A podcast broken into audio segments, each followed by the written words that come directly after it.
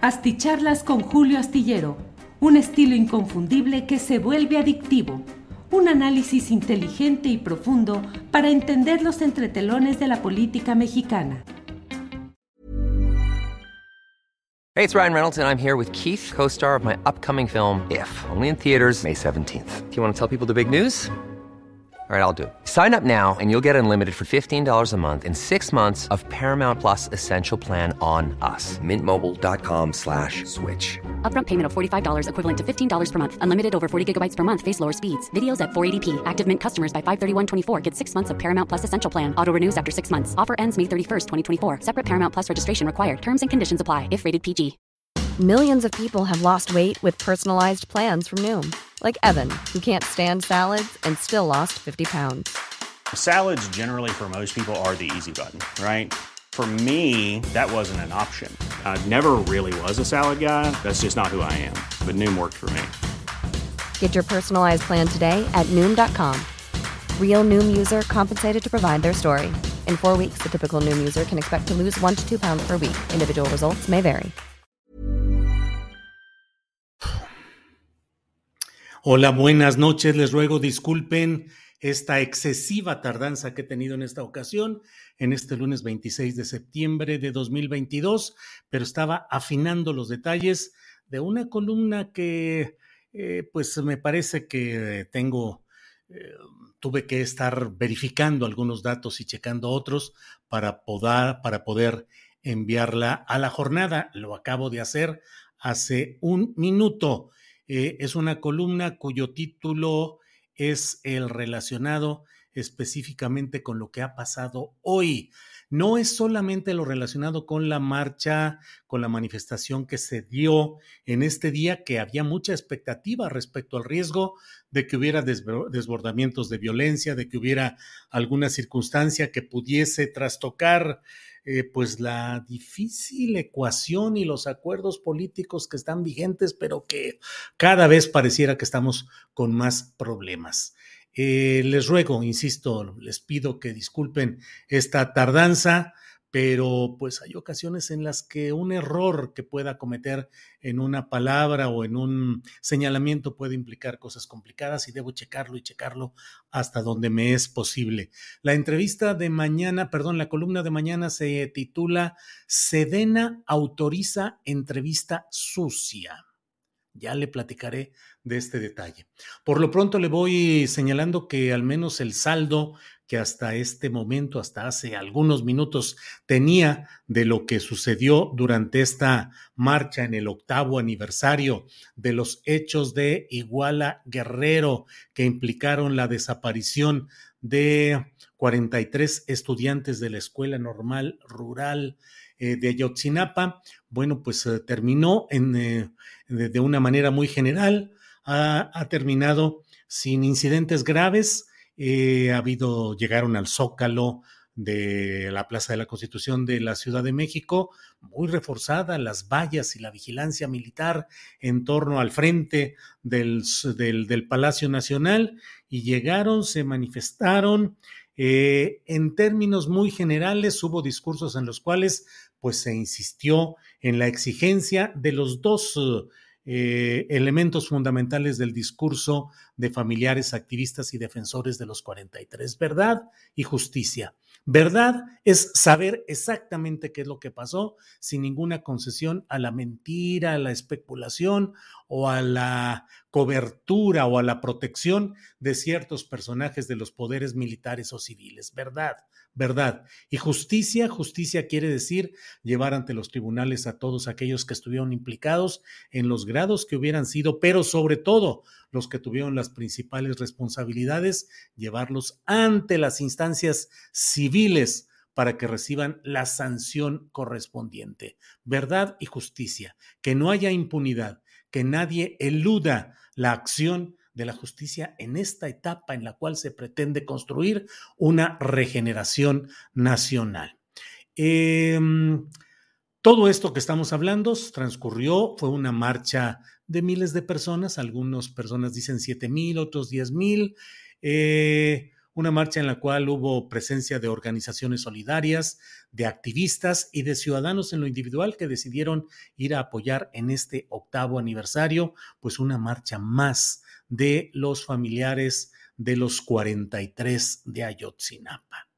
No hubo la eh, hubo incidentes aislados hasta donde eh, tengo el reporte de estos últimos minutos en los cuales se produjeron eh, confrontaciones entre cuerpos policíacos y grupos, ya sabe usted, grupos de encapuchados con vestimenta oscura que... Mm, que procuraron, que hicieron todo para la vanguardia de la marcha, eh, en los márgenes, es decir, no en toda la, marcha en general, eh, no en los contingentes organizados y bien resguardados, sino por fuera, pues comenzaron a realizar actos de destrucción de algunos bienes eh, públicos, paradores de autobuses, de algunas propiedades eh, eh, particulares, privadas, y bueno, pues entró en acción la policía y parece que no sucedió nada grave, nada grave que deba ser reportado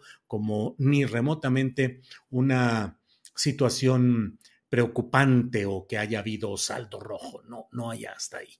El discurso de hoy ha sido los discursos que logré escuchar y enterarme de lo que sucedió en la Plaza de la Constitución, pues fueron discursos que en términos generales plantearon el hecho de la esperanza y la expectativa de que durante la administración del presidente López Obrador no haya la concesión a esos pactos de impunidad y que se pueda llegar al fondo del asunto, insisto, con verdad, pero también o particularmente con eh, justicia.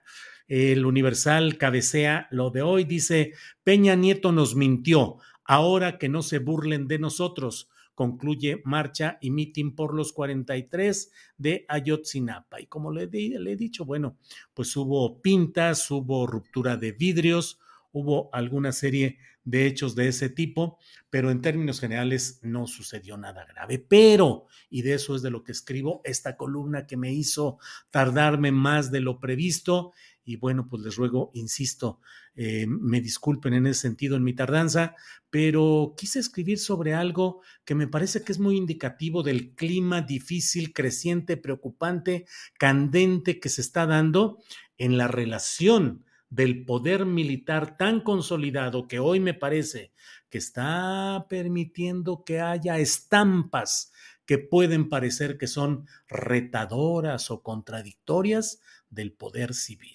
Lo digo con toda responsabilidad y voy a fundamentar lo que digo. Hay una constante utilización de esto que hoy en la columna astillero que pueden leer ustedes este martes en la jornada, me refiero como voceros mediáticos cotizables. Es decir, hay ciertos um, periodistas, por llamarles así, que son voceros cotizables, que han funcionado en el pasado a partir del aceitamiento de sus maquinarias mediante dinero, normalmente bajo la mesa, normalmente no demostrable fiscalmente, pero que han constituido pues uno de los segmentos obstructores de la justicia, de la verdad, de la democracia, del desarrollo, de la atención real a los problemas de nuestro México.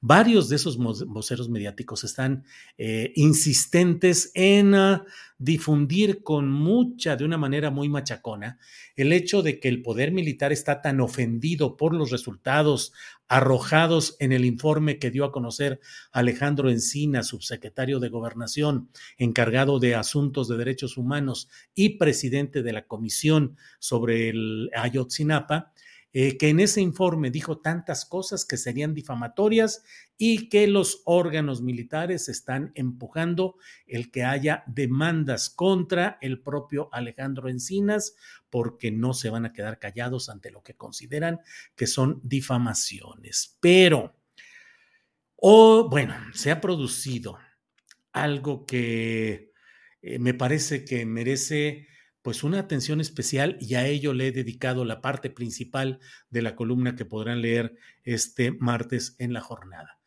Eh, el campo militar número uno, el campo militar rotundamente sustraído a cualquier forma ya no de interés público, es decir, ya no del sano interés público de saber qué es lo que se hace y qué es lo que sucede dentro de ese terrífico campo militar número uno que siempre ha sido mencionado como el lugar de las desapariciones, de la tortura, del encarcelamiento ilegal, de la desaparición de personas, del abuso militar contra ciudadanos. Bueno, pues ¿qué ha sucedido ahí? Ha sucedido que nunca estaba accesible, ya no se diga para periodistas, para activistas, para el escrutinio social en general, absolutamente sustraído a cualquier posibilidad. Ah, caray, pero ahora se ha autorizado que en el campo militar número uno, en, las, en los locutorios, se realice una entrevista que no he tenido ninguna duda de calificarla en el título de la entrega que hice a la jornada como una entrevista sucia, una entrevista a modo que le hace el periodista Jorge Fernández Menéndez, conductor de un programa en ADN 40 que corresponde al grupo de televisión azteca, que se llama Nada es personal o todo es personal, no me acuerdo, pero por ahí va el nombre. Eh, y entrevista ni más ni menos que al más alto militar que se pretende enjuiciar por los crímenes sucedidos en Iguala hace ocho años a la hora general en retiro, entonces coronel José Rodríguez Pérez, que fue el comandante del 27 Batallón de Infantería de Iguala Guerrero. Y que, pues según sus palabras, eh, no tuvo ninguna responsabilidad, no hay nada que se le pueda refutar y que está en el campo militar número uno, donde dice que él pues no es que se haya entregado, ni lo detuvieron, ni se entregó. Él dice que se presentó al saber que había acusaciones y señalamientos porque está en retiro. Caray, la Secretaría de la Defensa Nacional concediendo que haya una entrevista exclusiva con un periodista que ha sido, y por eso me detuve en poder calibrar eh, eh, las palabras exactas, un periodista que ha mantenido unas relaciones demasiado cercanas con los poderes policíacos, militares del pasado desplazado a partir de 2018, es decir, relaciones demasiado cercanas con esos poderes, al grado de que escribió en 2018 una versión, un libro llamado La Noche de Iguala, que era virtualmente un acomodo en páginas de un libro de la versión y de la intención y de la, del sentido deseado por Jesús Murillo Caram en cuanto a la verdad histórica. Fue, es un libro publicado, pues ya saben ustedes por quién, por la editorial Cal y Arena, que es la editorial que es del dominio pues administrativo, político, intelectual de Héctor Aguilar Camín, la editorial Cal y Arena. Ahí publicó este libro y déjeme decir esto ya por las carreras, por las carreras y por la falta de tiempo, de, espacio de la columna, eh, que bueno, a veces no cabe todo lo que uno quisiera poner o escribir ahí eh, por falta de, espacio, eh, pero déjeme ver si recupero aquí lo que, mm, lo que dice en la presentación del libro que le estoy mencionando, La Noche de Iguala, que es virtualmente la confesión, mm, la confesión, pues de que lo dicho por Murillo Karam y lo que hubo ahí fue pues algo en lo cual no había nada de que fue el Estado, nada de que fue el ejército, no, no, no, todo lo contrario, todo lo contrario. Mire, aquí tengo... Eh, Lástima que todavía no aprendo a poner en la pantalla las imágenes de todo esto, pero La Noche de Iguala, secuestro, asesinato y narcotráfico en Guerrero, Jorge Fernández Menentes, ediciones Cal y Arena. Eso es lo que dice por ahí. Y, no me lo van a creer, pero no es exactamente lo que quería ver, sino esta versión donde viene una parte de la presentación del libro. Y ahí dice, em, no fue un crimen político, fue la consecuencia de la corrupción, la violencia y la impunidad con que actúan las fuerzas del crimen organizado y de su complicidad con autoridades municipales y estatales, nada federal, pues ¿cómo creen? Y dice, alegar que fue, entre comillas, el Estado, cierra comillas, el responsable de esos crímenes injustificables, es una forma de asumirse como cómplice de los criminales, otorgarles una coartada para quedar impunes y alejar cada día más la posibilidad de hacer justicia.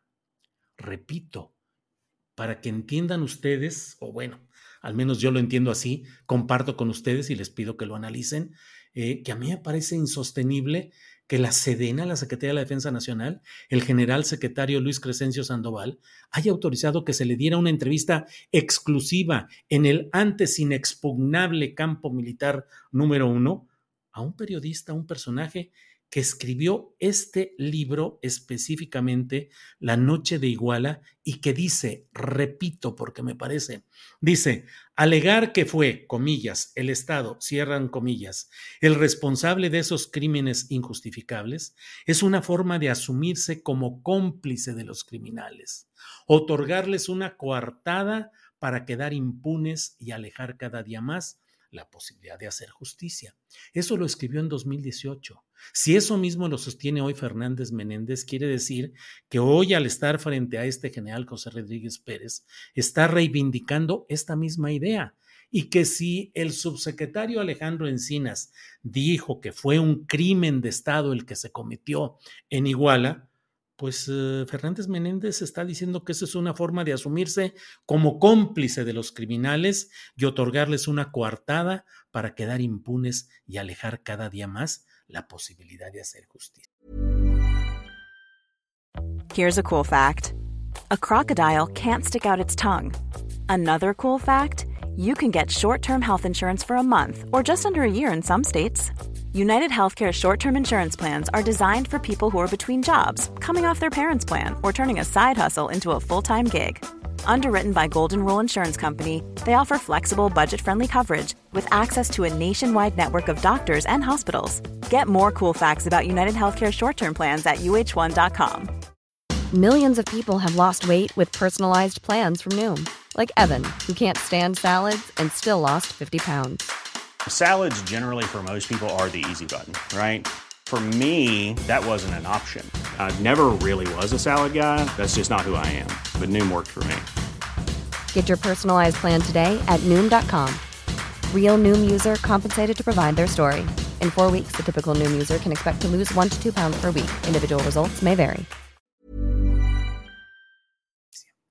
Jorge Fernández Menéndez conduce este programa en ADN 40 junto con su ahora esposa Viviana Belsazo. Se casaron en 2011 en el piso 15, creo, de la, del edificio de la Bolsa Mexicana de Valores en un banquete y una fiesta absolutamente lujosa, donde estuvo como invitado, como testigo de la boda, estuvo Felipe Calderón Hinojosa, quien se había hecho fraudulentamente de la presidencia de la República y ejercía tal cargo en esa ocasión.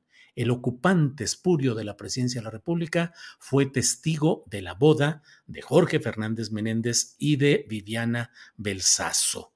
Eh, Felipe Calderón, desde luego, fue acompañado de su esposa Margarita Zavala.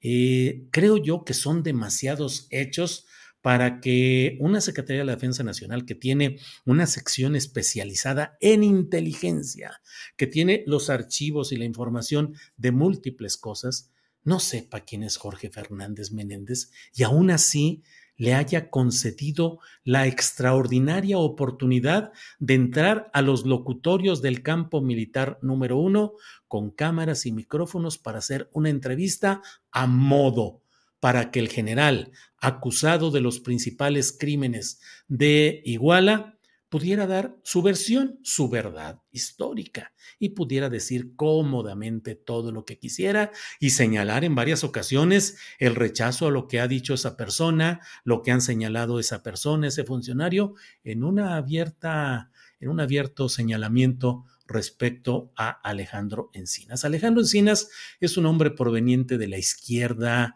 social, con experiencia administrativa, fue el jefe de gobierno sustituto de em, Andrés Manuel López Obrador cuando éste se lanzó por la presidencia de la República en 2006, ha sido candidato a gobernador del Estado de México y ha cumplido una función muy sacrificada en este tema de la Subsecretaría de Derechos Humanos de Gobernación, porque no hay presupuesto, porque una cosa es el discurso y otra cosa es la realidad, una cosa es lo que se promete públicamente y otra es lo que se puede hacer y ha tenido el combate enfrente de la Fiscalía General de la República a cargo de otro impresentable, el fiscal de las oscuridades, eh, eh, Alejandro Gersmanero, y ahora el embate del poder militar no es una cosa menor y no es un pleito entre el secretario de, de una oficina civil contra otro secretario de otra oficina civil, que son cosas que se dan con mucha frecuencia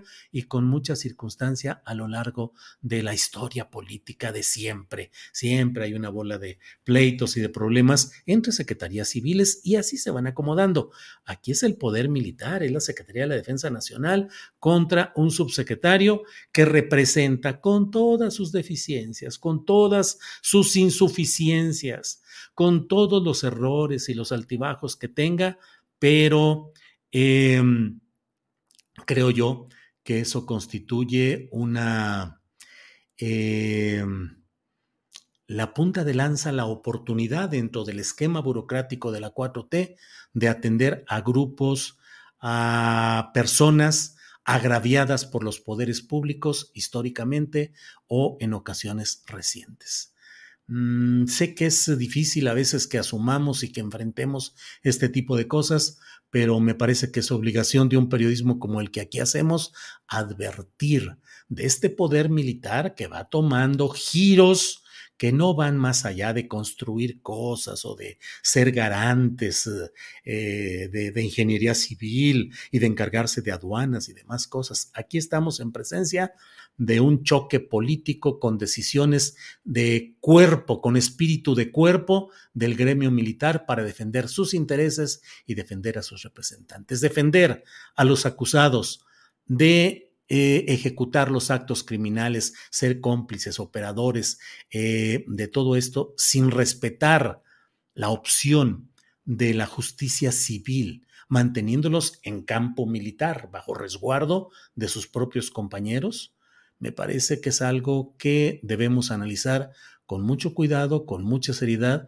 y con mucha serenidad, pero sin miedo y sin temor a decir las cosas como son, porque de otra manera vamos a ir entrando en todo el torbellino que hemos advertido con mucha oportunidad y que siempre es tiempo para seguirlo señalando y denunciando, a pesar de los riesgos que implica el hablar a veces o el hablar siempre de estos temas con esta crudeza. Bueno, pues hasta aquí llego pues con lo que es esta intervención que he querido dar, como siempre.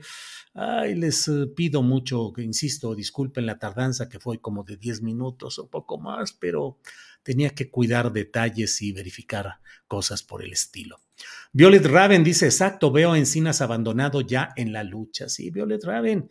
Y no es Encinas, somos nosotros, somos muchos, somos los que hemos empujado para que haya respeto a los derechos humanos, para denunciar las violaciones del poder público con los militares por delante en múltiples casos en la vida, en nuestra vida eh, cívica, política, de distintos y de distinta índole. Héctor Marín, excelente análisis. Julio Regarrí, mis respetos para Alejandro Encinas, con todas las dificultades que se han presentado, siempre hace un gran esfuerzo.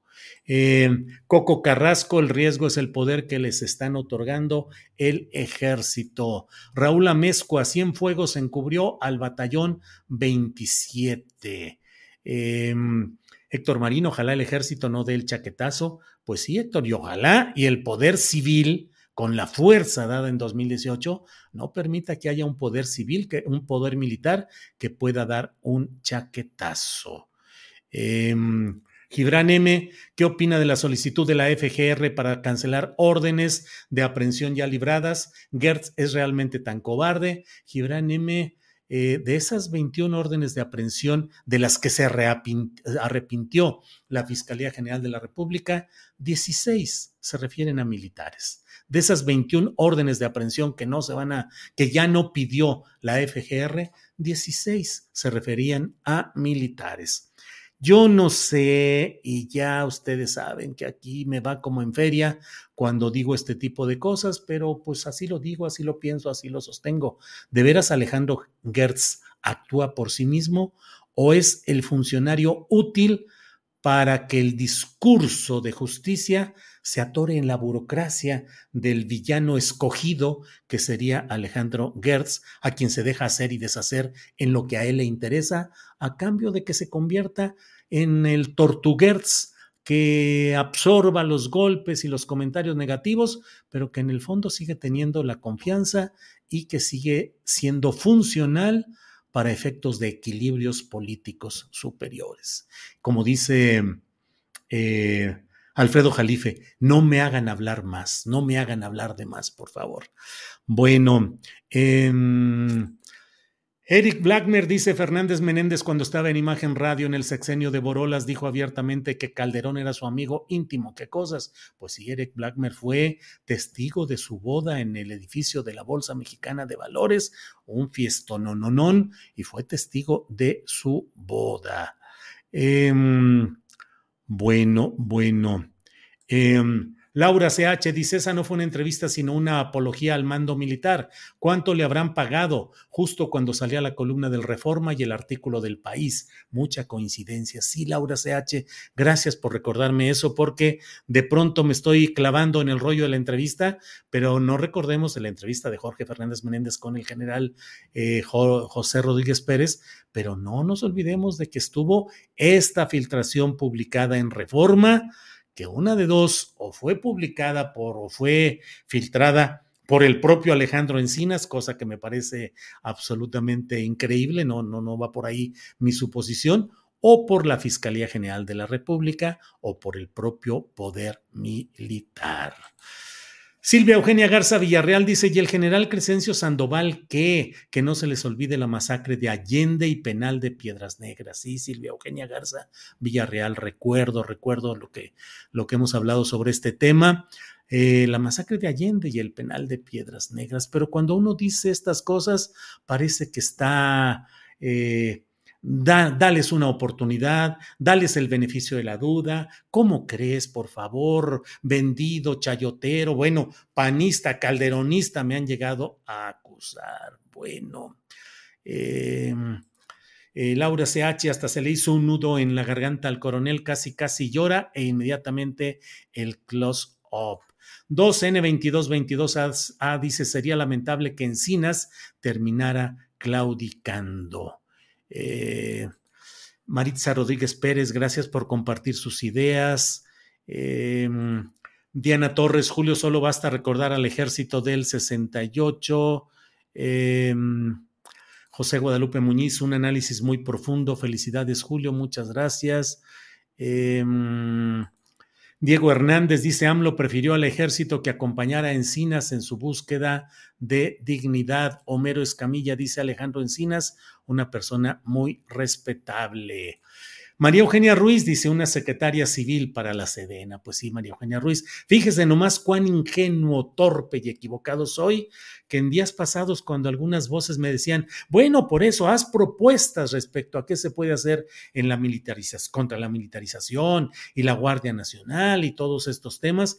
yo dije, miren, una de las cosas que debería hacer el presidente López Obrador sería el hecho de que, como sucede en la inmensa mayoría de los países, nombre a un civil como titular de la cartera de la Defensa Nacional. ¿Por qué un general? ¿Por qué tiene que ser un general? Puede ser un civil, debería ser un civil, y en mi ingenuidad absoluta dije, ahí está Alejandro Encinas. Justamente, si Gustavo Petro en Colombia nombró como secretario de la Defensa Nacional a un civil, a un abogado especializado en la defensa de los derechos humanos, sumamente crítico del actuar represivo del ejército y los cuerpos policíacos, lo nombró secretario de la Defensa Nacional, pues aquí, ¿por qué no nombrar a Alejandro Encinas como secretario de la Defensa Nacional? Y hoy entrevisté a Tania Atilano, abogada, especialista en Derecho Internacional, quien planteaba algo que ojalá el presidente de la República eh, o sus allegados le hicieran, le comentaran el hecho ¿por qué no enviar todo el expediente de Ayotzinapa de Iguala a la Corte Penal Internacional para que ahí no lleguen las presiones de los militares o de los interesados en México? ¿Por qué no llevarlo, escalarlo a otro nivel y hacer que estos delitos se tipifiquen y se juzguen y eventualmente se castiguen como lo que son, delitos de lesa humanidad, que no prescriben, y que tienen que ser entendidos con una visión especial, como los delitos que desde el poder público se cometen contra ciudadanos en abierta violación de sus derechos humanos, de sus garantías constitucionales. Bueno, pues ya me eché mucho choro. Muchas gracias por escucharme en esta ocasión. Eh, Isabel Elizondo dice buenas preguntas, Julio, ¿para qué sirve Gertz así de tortuga y conflictivo? Daniel Murillo dice, esto se va a poner feo con los poderes militares desatados. Eh, Nancy Bravo, Julio, quiero ser como usted tan inteligente. No, Nancy Bravo, eh, estoy ruco, eso es lo que pasa y entonces ya tengo mucha información, pero no se crea, usted va a ser más, mucho más inteligente. Em, bueno, eh, qué tristeza que un hombre que está haciendo las cosas bien le suceda. Esto es un indicio de lo que nos espera con todo el poder a los militares, dice Inés Cándido. Bueno. Eh, Francisco Fragoso, muy interesante tu opinión. Gracias, Julio Astillero. Ayuda a formar criterio. Bueno, pues, a ver, Carlos AP dice: Julio, puedes mandar un saludo y una felicitación a Griselda Martínez Martínez de Manzanillo, Colima, por ser hoy su cumpleaños. Bueno, estas son. Ah, no, hasta mañana. Eh, Carlos Ape, saludos y saludos a Griselda Martínez Martínez en Manzanillo, Colima. Muchas gracias. Juan José Carlos Esparza Castillo dice, Julio, ¿cuánta falta nos hace el general Gallardo para estar analizando al ejército como institución? Bueno, eh, Seven Guest dice, Julio, si tú hubieras revelado lo de Penilei a tu modo, te ganarías enemigos de la llamada 4T, así como con Clara Luz pues no sé, se vengas, pero yo hubiera sido muy cuidadoso, habría explicado en mi propia columna que no podía eh, dar más detalles debido al respeto a, las, eh, a los familiares de las víctimas y por respeto al debido proceso y para no generar periodísticamente algo que pudiera implicar un favor o una ayuda a los presuntos criminales. Y pues eh, sí, había información interesante. Lo dije desde mi primer tweet. Es necesario leer esa columna y es necesario ver los tweets. Y en los tweets están consignados los indicios de la responsabilidad de poderes militares, mandos e instalaciones, por un lado, y por otro, del peñismo que envió a Tomás Herón de Lucio, Sembrón le llamo yo, a Iguala para arreglar, para limpiar, para modificar, para acomodar las cosas a la narrativa de la falsa verdad histórica. Bueno, bueno, pues muchas gracias. Tenemos ya 30 minutos en esta videocharla astillada. Les agradezco la amabilidad de que hayan estado con nosotros. Nos vemos mañana de 1 a 3, donde vamos a tener nuestra mesa de periodismo con Temoris Greco, con Daniela Barragán y con Arnoldo Cuellar. Y vamos a tener también entrevistas e información con Adriana Buentello respecto a lo que está sucediendo. Acompáñenos mañana, por favor, de 1 a 3 y si le es posible, ayúdenos dándole like a estas eh, transmisiones, el me gusta, si puede enviar un apoyo económico, le agradecemos. Cada vez es más difícil para nosotros el asunto de la monetización. Llevamos más de un mes que Facebook no nos permite monetizar lo que difundimos ahí por una serie de incidentes que son muy sospechosos, pero que nos tienen eh, durante un mes y semanas en esta no monetización en Facebook. Y bueno, pues eh, luchamos, seguimos adelante con el apoyo y la ayuda de ustedes. Gracias, nos vemos mañana de una a tres de la tarde. Buenas noches. Want truly hydrated skin? Meet Osea's Body Care Breakthrough Hyaluronic Body Serum. It's clinically proven to increase hydration by 161%. It's lightweight, fast absorbing, and delivers 24 hours of hydration for silky smooth skin without any sticky afterfeel.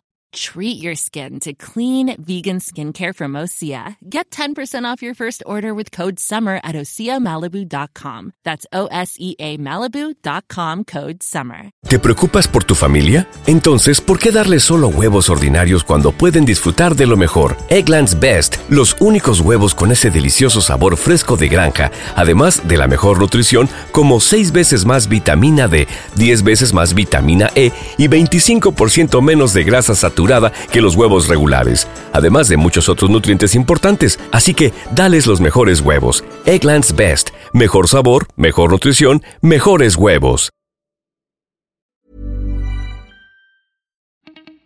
Para que te enteres de las nuevas asticharlas, suscríbete y dale follow en Apple, Spotify, Amazon Music, Google o donde sea que escuches podcast. Te invitamos a visitar nuestra página julioastillero.com.